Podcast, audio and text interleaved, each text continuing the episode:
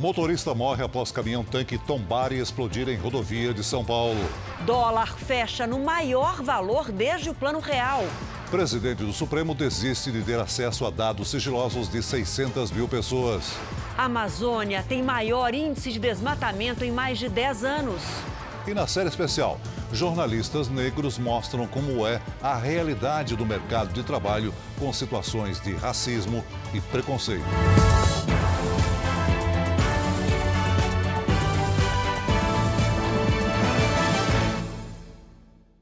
Oferecimento Bradesco. Abra sua conta sem tarifa pelo app.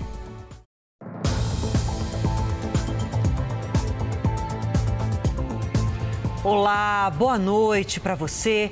O Jornal da Record começa com imagens de um acidente impressionante que aconteceu hoje na rodovia dos Tamoios, que liga o interior de São Paulo ao litoral norte. Um caminhão-tanque com 30 mil litros de combustível tombou e explodiu.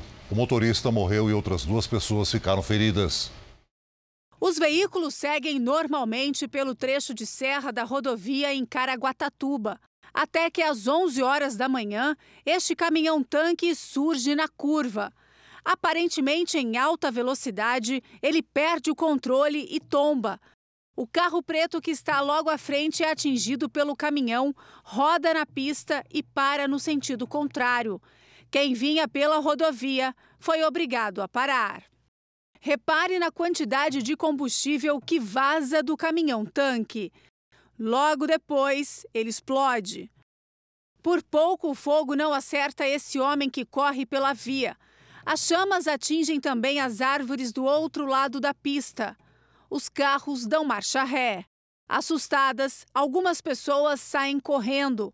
A rodovia dos Tamoios ficou interditada nos dois sentidos por duas horas e meia. Agora a polícia investiga o que provocou o acidente.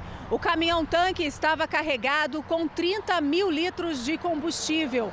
O motorista morreu na hora e as duas pessoas que estavam no carro preto conseguiram escapar e tiveram ferimentos leves. O motorista do caminhão foi identificado como Admar Oliveira Neto. Este perito analisou as imagens e acredita que o caminhão estava com o dobro da velocidade permitida na via, 80 km por hora.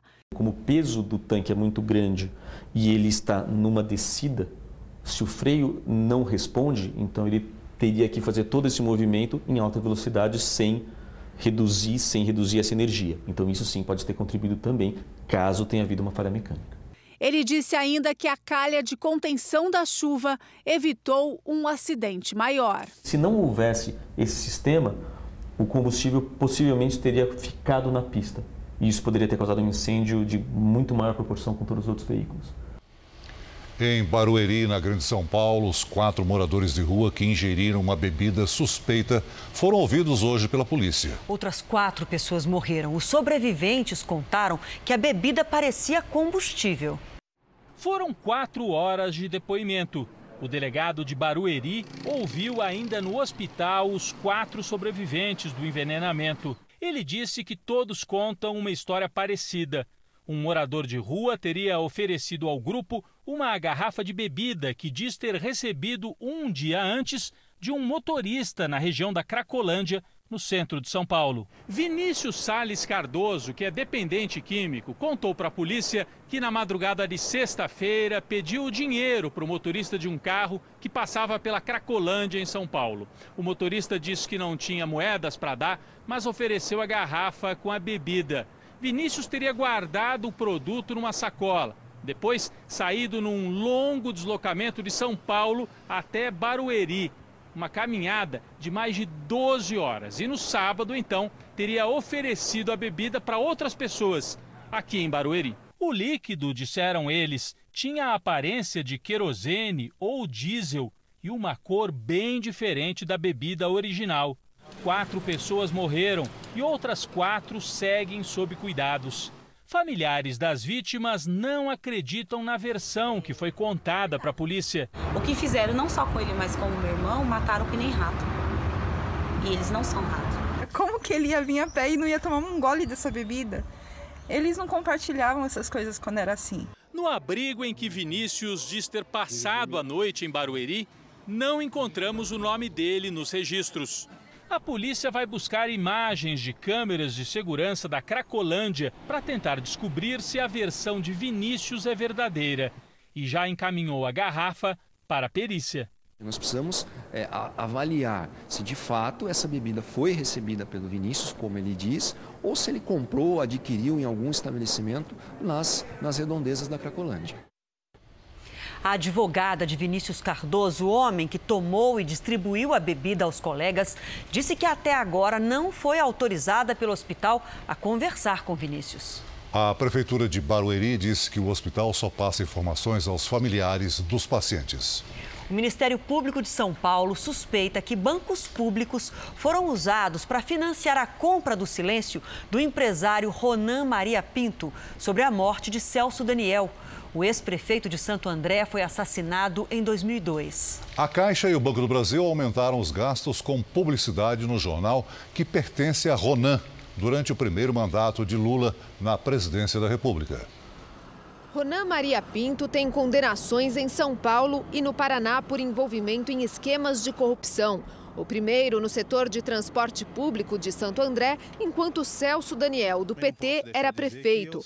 O segundo foi desvendado pela Operação Lava Jato. O empresário recebeu 6 milhões de reais desviados da Petrobras. As investigações resvalaram no assassinato de Celso Daniel. O político sofreu um sequestro na noite de 18 de janeiro de 2002, quando voltava de um jantar. Dois dias depois, foi encontrado morto numa estrada em Juquitiba, na Grande São Paulo. Dono de empresas de ônibus na cidade paulista, Ronan é também proprietário do Diário do Grande ABC. Está aqui o foco de mais uma investigação contra ele. Observando os gastos do governo federal com publicidade, integrantes do Ministério Público se depararam com contratos de valores fora do comum entre os bancos públicos e o jornal em 2004 e 2005. Seria uma forma de comprar o silêncio de Ronan Maria Pinto. Os promotores acreditam que o empresário tenha extorquido o ex-presidente Lula e o PT. A ameaça, segundo a investigação, era tornar público um suposto dossiê, ligando o esquema de corrupção no transporte em Santo André e o assassinato de Celso Daniel. Todos os dados foram encaminhados à Polícia Federal, que analisa as informações. O núcleo de jornalismo investigativo da Record TV fez uma análise dos números. Em 2003, primeiro ano de Lula na presidência da República e quando Ronan Maria Pinto inicia o processo de compra do Diário do Grande ABC, Banco do Brasil e Caixa tiveram cinco contratos de publicidade com o jornal. O gasto total, 413 mil reais. No ano seguinte, quando Ronan obtém o controle acionário do diário, esse valor valor triplica, mais de 1 milhão e 300 mil reais, agora em 12 contratos com os bancos. Em 2005, são 10 acordos somando 1 milhão e meio de reais. Em 2006, no ano seguinte, com o parcelamento para aquisição do jornal já quitado, apenas a Caixa fez publicidade. Cinco contratos por 411 mil reais. Em 2007, o valor é até menor do que em 2003, antes de começar, segundo a investigação, a atuação de Ronan com o governo petista. A circulação do jornal não cresceu para justificar o aumento dos investimentos naqueles anos. Além do parcelamento para a compra do Diário do Grande ABC, Ronan Maria Pinto teria usado 6 milhões de reais que recebeu de um empréstimo fictício feito no Banco Chaim pelo pecuarista José Carlos Bunlai amigo de Lula. A Lava Jato mostrou que o empréstimo fraudulento foi de 12 milhões de reais, metade para campanhas eleitorais e a outra para Ronan, que teve os sigilos bancário e fiscal quebrados para aprovar o recebimento. Hoje, Ronan Maria Pinto cumpre pena no regime semiaberto. As condenações dos dois casos somadas passam de 12 anos de prisão. O Partido dos Trabalhadores afirmou que esta é mais uma acusação do Ministério Público de São Paulo obcecado em perseguir o PT. A Caixa e o Banco do Brasil não quiseram se manifestar. A defesa de Ronan Maria Pinto não foi localizada pela nossa reportagem. Sete vítimas de um grave acidente aéreo na Bahia continuam internadas. O corpo do ex-piloto de Stock Car, Tuca Rocha, será enterrado amanhã em São Paulo. Ao todo, três pessoas morreram na queda de um jato. O corpo da jornalista Marcela Elias Brandão foi transferido hoje da cidade de Ilhéus para o Instituto Médico Legal de Salvador. Os peritos aguardam exames da arcada dentária para a identificação oficial da vítima. A irmã de Marcela, Maísa, morreu no final de semana. O corpo do ex-piloto de Stock Car, Tuca Rocha, que morreu no domingo, vai ser velado amanhã no cemitério do Morumbi, em São Paulo. O enterro está marcado para o meio-dia. Os sete sobreviventes continuam internados aqui no Hospital Geral do Estado. Todos são classificados como grandes queimados, que é quando mais de 20% do corpo está com queimaduras graves. Pelo menos duas pessoas seguem na UTI, respirando com a ajuda de aparelhos. O secretário de Saúde disse que alguns pacientes devem receber alta ainda esta semana e iniciar a fase de tratamento com enxerto de pele. A perda de, da pele determina uma grande perda de líquido e é preciso repor esse líquido, repor às vezes com albumina, com substâncias que ajudem a manter o líquido dentro dos vasos. E numa segunda fase é preciso cobrir essa área com pele, o monomotor Cessna C550 levava os passageiros para um casamento em Barra Grande, sul da Bahia, quando caiu e pegou fogo na quinta-feira passada. O acidente é investigado pelo Centro de Investigação e Prevenção de Acidentes Aeronáuticos da Força Aérea Brasileira. Peritos analisam documentos, partes da aeronave e estão ouvindo testemunhas. O inquérito não tem prazo para ser concluído. Aumentou o número de acidentes e mortes nas estradas do país nesse feriado prolongado. A ultrapassagem e embriaguez estão entre as principais infrações dos motoristas. A Polícia Rodoviária aplicou mais de 48 mil multas nas rodovias federais brasileiras no fim de semana prolongado. 20 mil a mais do que o feriadão do ano passado. Ultrapassagem indevida foi a campeã de infrações e mais do que dobraram os flagrantes de motoristas embriagados. Em Goiás, o condutor desta carreta foi detido. Em Anápolis, a 50 quilômetros de Goiânia, o bafômetro apontou embriaguez quase máxima para um motorista de aplicativo. Ele está muito alcoolizado, muito bêbado. Cidadão que atingiu quase que o limite máximo de um bafômetro, imagina o que, que ele pode ter bebido. Quase 4 mil motoristas foram autuados em todo o país porque eles ou os passageiros viajavam sem o cinto de segurança. Apesar das multas e do empenho da Polícia Rodoviária Federal, o feriadão foi muito mais violento do que o do ano passado. Foram 863 acidentes contra 765 em 2018 e nove mortes a mais. Em Minas Gerais, cinco jogadores de um time de futsal morreram na BR-262 em Campos Altos, a 260 quilômetros de Belo Horizonte. Em Boa Vista do Buricá, noroeste do Rio Grande do Sul, outro acidente matou quatro pessoas, três de uma mesma família. Em Brasília, um pai e o filho de cinco anos também morreram. O motorista estava sem o cinto de segurança e a criança não tinha cadeirinha. A chuva do fim de semana também contribuiu para muitos acidentes. Aquele motorista que estava acostumado com o tempo seco, diante das chuvas, ele quis ter o mesmo comportamento. E a tendência disso são as saídas de pista, tombamento e capotamento, exatamente por conta da pista molhada e ainda escorregadio, que é pior. O desmatamento na Amazônia este ano é o maior da década. É o que aponta um relatório do INPE, divulgado hoje pelos ministros do Meio Ambiente, Ricardo Salles, e da Tecnologia, Marcos Pontes. Vamos conferir aqui os números. Nos nove estados da Amazônia Legal Brasileira, o desmatamento aumentou quase 30%, isso do ano passado para cá. A área desmatada equivale a quase 10 mil quilômetros quadrados de floresta derrubada. O estado que mais perdeu área foi o Pará, com quase 40% do total do desmatamento. O ministro do Meio Ambiente disse que o aumento ocorreu devido à economia ilegal na Amazônia e anunciou uma reunião ainda nesta semana em Brasília para discutir ações contra o desmatamento. Um novo estudo aponta mais um navio como suspeito pelo vazamento de óleo no litoral brasileiro. O levantamento mais recente mostra que o petróleo já atingiu 651 localidades em 116 municípios no Espírito Santo e no Nordeste, a região mais afetada.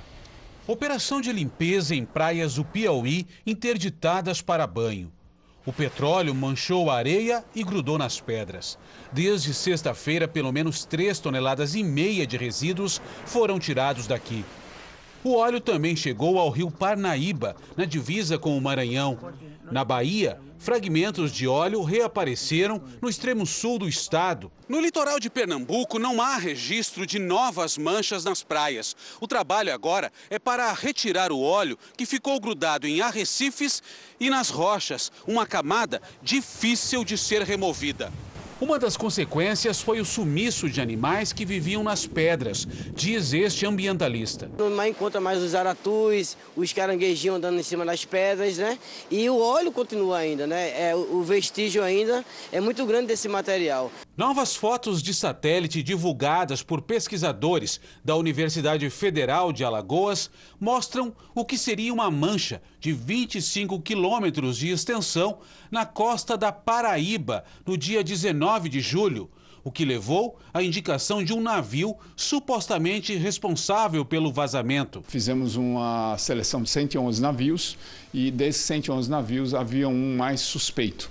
Ah, não só pela trajetória, mas também pelas datas dessas manchas e pelo o navio, na passagem dessas possíveis manchas, estar com o transponder desligado. Os pesquisadores indicam o navio tanque Voyager 1 das Ilhas Marshall como o principal suspeito, o que contraria a tese da Marinha, que colocou o petroleiro grego Bobolina no centro das investigações. Olha, o grupo de acompanhamento e avaliação das manchas de óleo descartou a hipótese dos pesquisadores de Alagoas. Segundo nota divulgada hoje, o que aparece nas fotos provavelmente é o rastro de um navio e não vazamento de petróleo. Ainda de acordo com a nota, o estudo das correntes marítimas mostra que a data do aparecimento das manchas e a forma como o óleo se espalhou são incompatíveis com a tese dos pesquisadores. Os Estados Unidos vão deixar de considerar os assentamentos israelenses na Cisjordânia como uma violação da lei internacional. Essa decisão marca uma grande virada de 41 anos na política externa do país. Por isso, vamos ao vivo até Nova York falar com a nossa correspondente Evelyn Bastos. Boa noite para você, Evelyn. Por que essa mudança de posição do governo americano em relação aos assentamentos? Oi, Adriana, muito boa noite para você. Olha, de acordo com o secretário de Estado americano, Mike Pompeo, essa mudança de posicionamento sobre uma das questões mais tensas entre Israel e Palestina aproxima ainda mais a Casa Branca de Israel. Ainda, segundo Pompeu, nunca haverá uma solução jurídica para os conflitos e os argumentos sobre quem está certo e errado de um ponto de vista da lei internacional não trará paz. O governo de Israel comemorou a mudança de posicionamento e disse que o governo americano está finalmente corrigindo um erro histórico. Volto com você, Adriana. Obrigada. Veja a seguir, ministro Toffoli recua de decisão que dava acesso a dados sigilosos. E ainda hoje, na nossa série especial, uma equipe de jornalistas negros mostra a desigualdade e o preconceito no mercado de trabalho.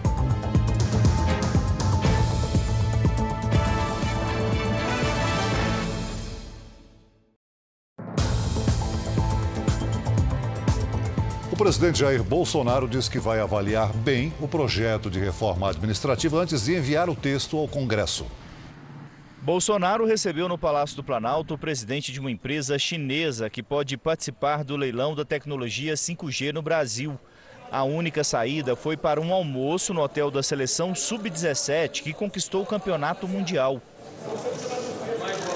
O presidente confirmou que a proposta de reforma administrativa não será enviada agora ao Congresso. Senhor, esse ano ainda, o senhor acha?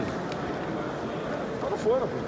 A reforma administrativa deve propor, por exemplo, reduzir o número de carreiras e o fim da estabilidade para novos contratados, um privilégio defendido pelas categorias. Por isso, o próprio presidente quer fazer uma análise do texto que é preparado pelo Ministério da Economia. A ideia de Jair Bolsonaro é suavizar o projeto para diminuir as barreiras que terão que ser enfrentadas pela articulação política do governo, já que é grande a influência do funcionalismo público sobre os parlamentares. E nesta terça-feira, o governo vai anunciar a ampliação do programa Educação Conectada, que pretende levar a internet até março do ano que vem para todas as escolas públicas onde é possível contratar o serviço. Vão ser investidos cerca de 300 milhões de reais. No início de 2019, só cerca de 20% das escolas tinham acesso à internet. No programa também será disponibilizada a rede Wi-Fi para que as comunidades possam se conectar à rede de computadores. E o governo federal também anunciou hoje o desbloqueio de todo o orçamento do ano 2019. Ao todo, 14 bilhões de reais serão devolvidos aos cofres dos ministérios. A receita vem dos leilões do pré-sal e vai ajudar a reduzir o déficit fiscal desse ano para menos de 80 bilhões de reais. Será o melhor resultado das contas públicas desde 2014. O anúncio levou ao Planalto toda a equipe econômica. A menos de dois meses do final do primeiro ano do mandato do presidente Jair Bolsonaro, o dinheiro do pré-sal vai possibilitar um respiro nas contas do governo. A arrecadação extra, vinda dos leilões de petróleo, permitiu o desbloqueio de toda a verba que ainda estava contingenciada. Os 14 bilhões de reais cortados voltarão aos cofres dos ministérios. Estados e municípios receberão 11 bilhões e 700 milhões de reais, mais de 5 bilhões de reais acima do previsto. O governo também reduziu despesas primárias em 5 bilhões e 800 milhões de reais. Zero de probabilidade, de possibilidade de aumento da carga tributária. Na realidade, as reformas vão permitir um dinamismo econômico que nos dará espaço mais à frente de reduzir carga tributária. A mudança nas contas também obrigará ajustes na proposta de orçamento de 2020, que já está no Congresso desde agosto. Esse governo pode anunciar hoje que cumpriu o nosso, o nosso objetivo. Preparamos um próximo ano que também não vai ser fácil. Segundo o ministro da Economia, o esforço fiscal vai permitir uma redução no rombo das contas públicas. A meta para este ano é de déficit de 139 bilhões de reais. Paulo Guedes estima que agora vai ser possível fechar 2019 com déficit de 80 bilhões de reais. Nós estamos com pouco mais da metade do número que foi estimado, o que mostra que foi um ano difícil, mas onde nós realmente fizemos um resultado né, bom e também já estamos lançando raízes é, de, um, de, um, de um bom resultado para o ano que vem também. Vamos ver agora a cotação do dólar comercial que subiu pelo quarto dia seguido e fechou com alta de 0,3%, negociado a R$ 4,20. Esse é o maior patamar da moeda americana desde a criação do Plano Real. Segundo especialistas, não há um grande motivo específico para o dólar subir tanto. Essa alta reflete a instabilidade em países da América Latina e também a disputa comercial entre Estados Unidos e China. O ministro do Supremo Tribunal Federal, Edson Fachin, autorizou a abertura de inquérito para investigar possível compra de votos na eleição do ex-deputado Eduardo Cunha para a presidência da Câmara em 2015. A decisão é baseada na delação premiada do ex-executivo da JBS, Ricardo Saldi. Pela delação, o empresário Joesley Batista teria repassado 30 milhões de reais para que deputados votassem em Cunha.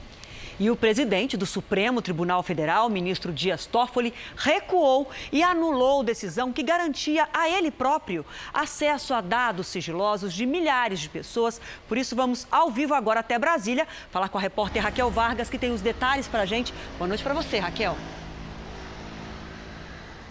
Oi, Adriana, boa noite para você, boa noite a todos. O ministro esclareceu que mudou de ideia após a unidade de inteligência financeira, o antigo COAF, prestar as informações solicitadas em relação à produção de relatórios e de como eles eram repassados às autoridades de investigação.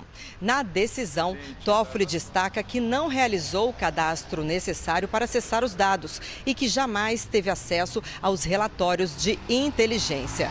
Lembrando que no dia 25 5 de outubro, Toffoli pediu à nova unidade de inteligência cópias de relatórios do antigo COAF produzidos nos últimos três anos, o que daria acesso a dados sigilosos de 600 mil pessoas. Na última sexta-feira, o Procurador-Geral da República, Augusto Aras, chegou a pedir a revogação da decisão, mas ela foi negada. De Brasília, Raquel Vargas. Obrigado, Obrigada. Raquel. Veja a seguir: maternidade nega atendimento e mulher tem BP na calçada. E na série especial, nosso time de jornalistas negros mostra a realidade repleta de preconceitos no mercado de trabalho.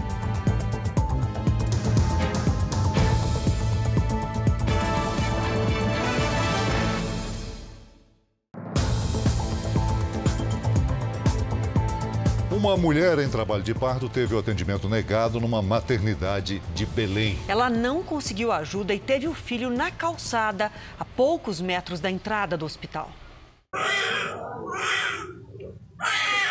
O choro é do bebê que tinha acabado de nascer na calçada. Chegamos lá, ele, ele não atendeu, o guarda disse que não tinha, não tinha médico, não tinha leito e ele não podia fazer nada. Tudo aconteceu aqui na esquina do hospital, a menos de 50 metros da entrada, que fica bem ali na frente. A mulher grávida e a mãe buscavam outra maternidade, depois de ter o atendimento negado. Só depois do parto improvisado, bem aqui no meio da calçada, é que os dois finalmente foram levados para dentro do hospital. Apesar do susto, mãe e filho passam bem. Segundo o último boletim médico, eles estão internados em observação e devem receber alta nesta terça-feira. A maternidade é particular, mas tem convênio com o município há mais de 20 anos. O secretário de Saúde de Belém disse que vai cobrar explicações. Nós temos um contrato de prestação de serviços e dentro desse contrato prevê as punições caso ocorra alguma negligência do hospital. O Ministério Público também vai investigar o caso. A gente está falando de uma maternidade que é porta aberta. E por isso Chegou uma, uma parturiente, chegou uma mulher em trabalho de parto, ela tem que ter autorização de entrada. O hospital vai abrir uma sindicância para apurar o que aconteceu. Infelizmente, as coisas, quando não depende exclusivamente da gente, da direção, pode ocorrer. Mas nós vamos tomar as providências. Chove em vários pontos do Brasil, mas o nível dos principais reservatórios de abastecimento de água continua baixo. O Cantareira, em São Paulo, entrou em estado de atenção. Hora de falar com a Lidiane. Boa noite para você, Lidiane. Essa situação dos reservatórios vai melhorar nos próximos dias? Nos próximos dias não, viu, Adriana? Boa noite para você, para quem nos acompanha. No Sudeste, só em dezembro. Para que o nível do Cantareira aumente, é preciso chover dias seguidos no sul de Minas e no Vale do Paraíba. O sistema Cantareira opera com 39,2% da capacidade, mais do que no mesmo período do ano passado. Mas em um mês, esse índice caiu 5 pontos percentuais. Já o reservatório do Descoberto, no Distrito Federal, opera com 61,2%. E o principal reservatório do Ceará, o Castanhão, com apenas 3,5% da capacidade. Amanhã a chuva continua do sudeste até o norte do país. O tempo fica seco e quente no centro-sul e também entre o recôncavo baiano e o Ceará. Em Porto Alegre, máxima de 33 graus, faz 35 em Cuiabá e até 32 graus em Salvador. Tempo delivery? Vamos. Hoje a gente vai lá para o Espírito Santo. Vários pedidos. Tem o David e o Silva de Cariacica, a Beatriz de Soretama e ainda o Samir da Capital Vitória. Todo mundo querendo saber lá quando é que vai parar de chover? Olha só, chove até o fim de semana, viu, pessoal? David e Silva em Cariacica faz 27 graus. 27 também em Soretama, Beatriz, e até 28 graus em Vitória, Samir. Em São Paulo, amanhã chuvinha à tarde com 25 graus. Mas eu tô sabendo que vem um calorzinho por aí. Vem, finalmente. Obrigada. Até amanhã. Até amanhã. O WhatsApp tirou do ar mais de 400 mil contas no Brasil durante a campanha eleitoral no ano passado. A informação foi confirmada pela empresa ao presidente da CPI das Fake News, senador Ângelo Coronel, do PSD da Bahia. As contas foram banidas entre os dias 15 de agosto e 28 de outubro, quando ocorreu o segundo turno. Segundo a empresa, os usuários desrespeitaram os termos de uso. Os Estados Unidos vivem uma onda de ataques e tiroteios. Já são mais de 370 casos só neste ano. No momento em que este supermercado abria as portas, disparos foram feitos no estacionamento. Três pessoas morreram no local. Essa testemunha conta que foi um dos clientes do mercado que fez o atirador parar. A polícia ainda não esclareceu se o suspeito foi preso. O caso aconteceu em Duncan, no estado de Oklahoma. Houve pânico e as escolas bloquearam as entradas. No domingo, na Califórnia, 35 pessoas estavam reunidas para assistir um jogo de futebol quando um homem invadiu o quintal atirando. Quatro pessoas morreram e seis estão internadas em estado grave. O suspeito fugiu. O país vive uma onda de ataques violentos nos últimos dias. No sábado, um atirador invadiu uma festa nesta casa do Texas. Um jovem de 16 anos morreu. Em Nova Jersey, cinco homens abriram fogo em um jogo de futebol americano. Três pessoas ficaram feridas. De acordo com uma organização sem fins lucrativos que contabiliza tiroteios aqui nos Estados Unidos, só neste ano aconteceram 371 massacres que deixaram mais de 13 mil mortos e 26 mil feridos. Os números são os mais altos dos últimos três anos.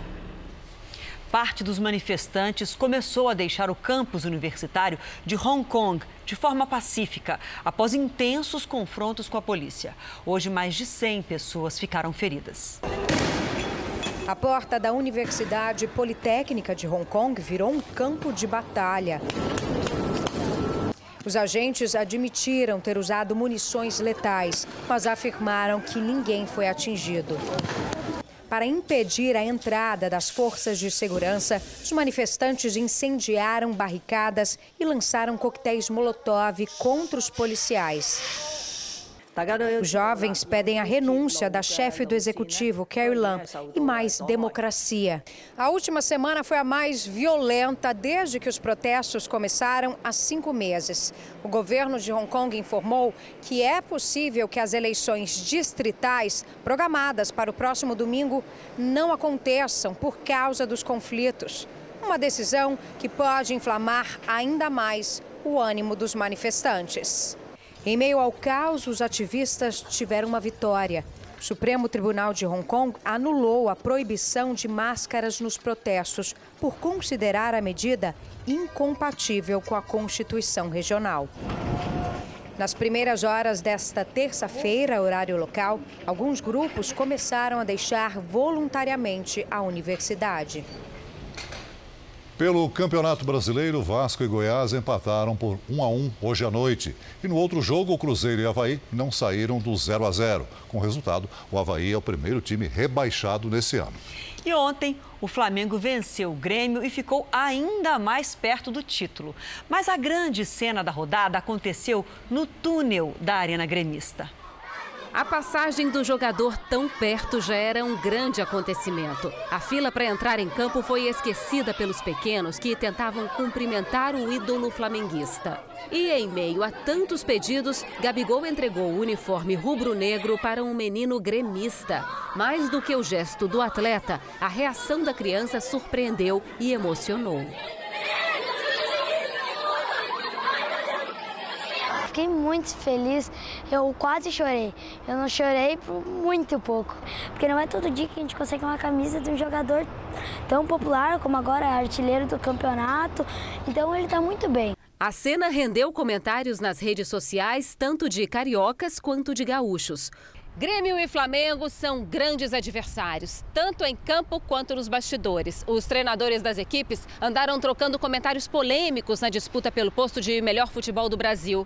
Mas a ingenuidade de um menino e a gentileza de um jogador abalaram essa rixa e mostraram que futebol também é espaço para respeito e admiração, inclusive entre rivais. Um dia depois de tamanha emoção, Ian ainda não largou a camisa de quem ontem derrotou seu time. E hoje o estudante do quarto ano teve que aguentar os comentários na escola. Ah, meus amigos, tudo falando que eu sou pé frio, eu sortudo, querendo tirar foto.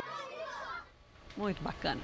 Agora, nossa série especial, no mês da luta contra a desigualdade racial, nós reunimos uma parte da nossa equipe de jornalistas negros para falar dos desafios que levam a um alto número de desempregados negros. São 8 milhões no Brasil. Até sexta-feira, eles vão mostrar as desigualdades salariais, a dificuldade de aprovação nos processos seletivos e as pessoas que romperam barreiras e estão fazendo história.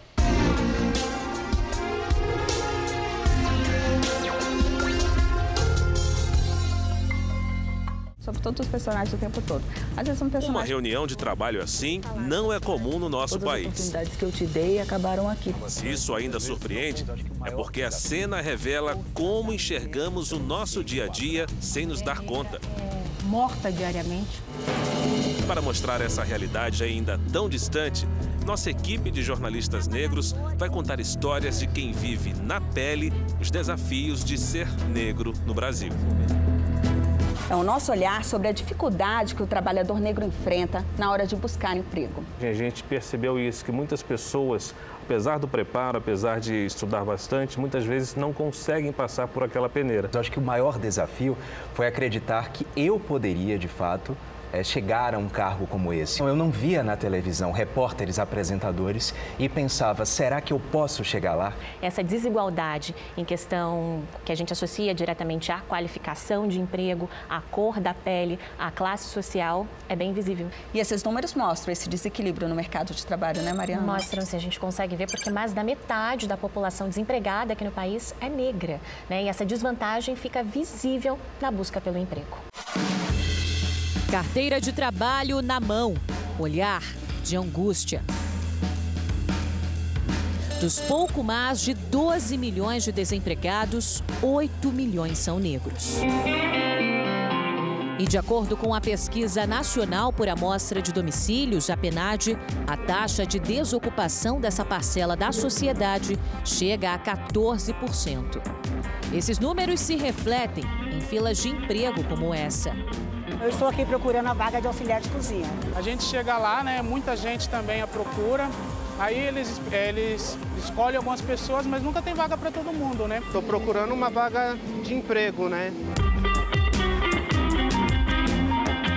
Em mutirões de emprego já sim, é possível perceber que esses relatos não são isolados. Dois em cada três desempregados no país são negros. Segundo dados do IBGE, essa parcela da população representa mais da metade do número de trabalhadores brasileiros.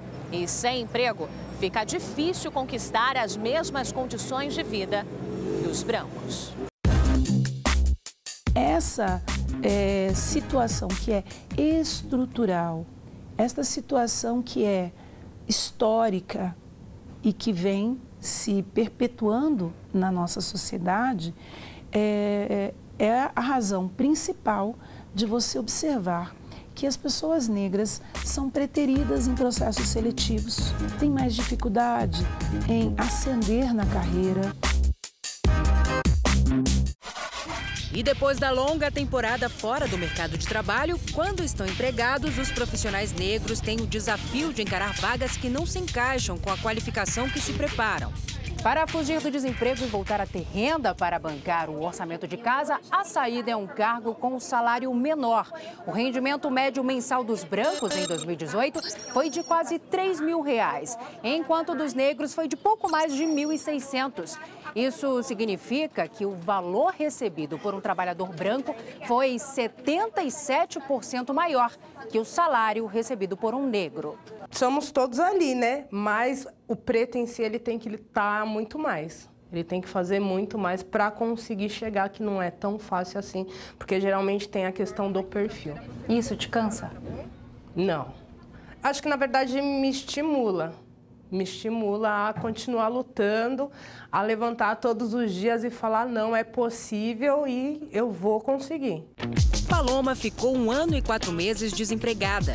Nesse período procurou vagas em logística, até que em uma das entrevistas... Chegando lá na recepção, o recepcionista do minha cara falou que não contratava negros e pardos. Fui embora pensando naquilo. Falei, nossa, poxa vida, em pleno século XXI isso ainda acontece, né?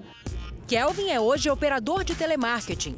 Antes de conseguir o emprego, passou por seleções em outras empresas em que preenchia todas as qualificações exigidas para a vaga, mas aos olhos dos recrutadores não tinha o perfil adequado para o posto. Isso marca bastante? Sim, acaba marcando. Qual é o critério que eles acabam levando? Selecionar se um branco ou preto para poder representar e apresentar o cargo foi o branco. Ouvir essa frase, você não se encaixa dentro do nosso perfil, marca, né, Salsi? O Kelvin ficou até traumatizado. Na verdade, a frase machucou o Kelvin. Ele disse que ali todos tinham praticamente a mesma qualificação. Então, a cor da pele foi sim o fator decisivo para a escolha de quem, quem fosse ocupar o cargo. Como é velado essa discriminação, você não sabe se pode se posicionar de uma forma que você entendeu que é racismo ou se você tem que correr atrás porque está faltando alguma coisa no seu gabarito para que você possa se, realmente se colocar. E para aumentar as chances nos processos seletivos, o profissional negro passa a investir ainda mais nos estudos. O número de mestrandos e doutorandos negros cresceu nos últimos anos. Passou de 48 mil para mais de 100 mil estudantes. E esta parcela da população corresponde a pouco menos de 30% dos alunos brasileiros que cursam especialização. Marcelo Arruda passou por todos os setores do varejo e chegou a ser eleito profissional de vendas pela Associação Brasileira que reúne representantes do setor. O Marcelo se formou em publicidade, fez gestão de empresas na Fundação Getúlio Vargas e MBA em varejo pela Universidade de São Paulo. Apesar de qualificado, a cor da pele não ajudou a alcançar o topo da carreira. Assumiu um novo diretor que conversou com o meu superior e ele falou: olha, é, vendedor, tudo bem, mas um gestor, um gerente regional negro, acho que não pega bem para a nossa empresa.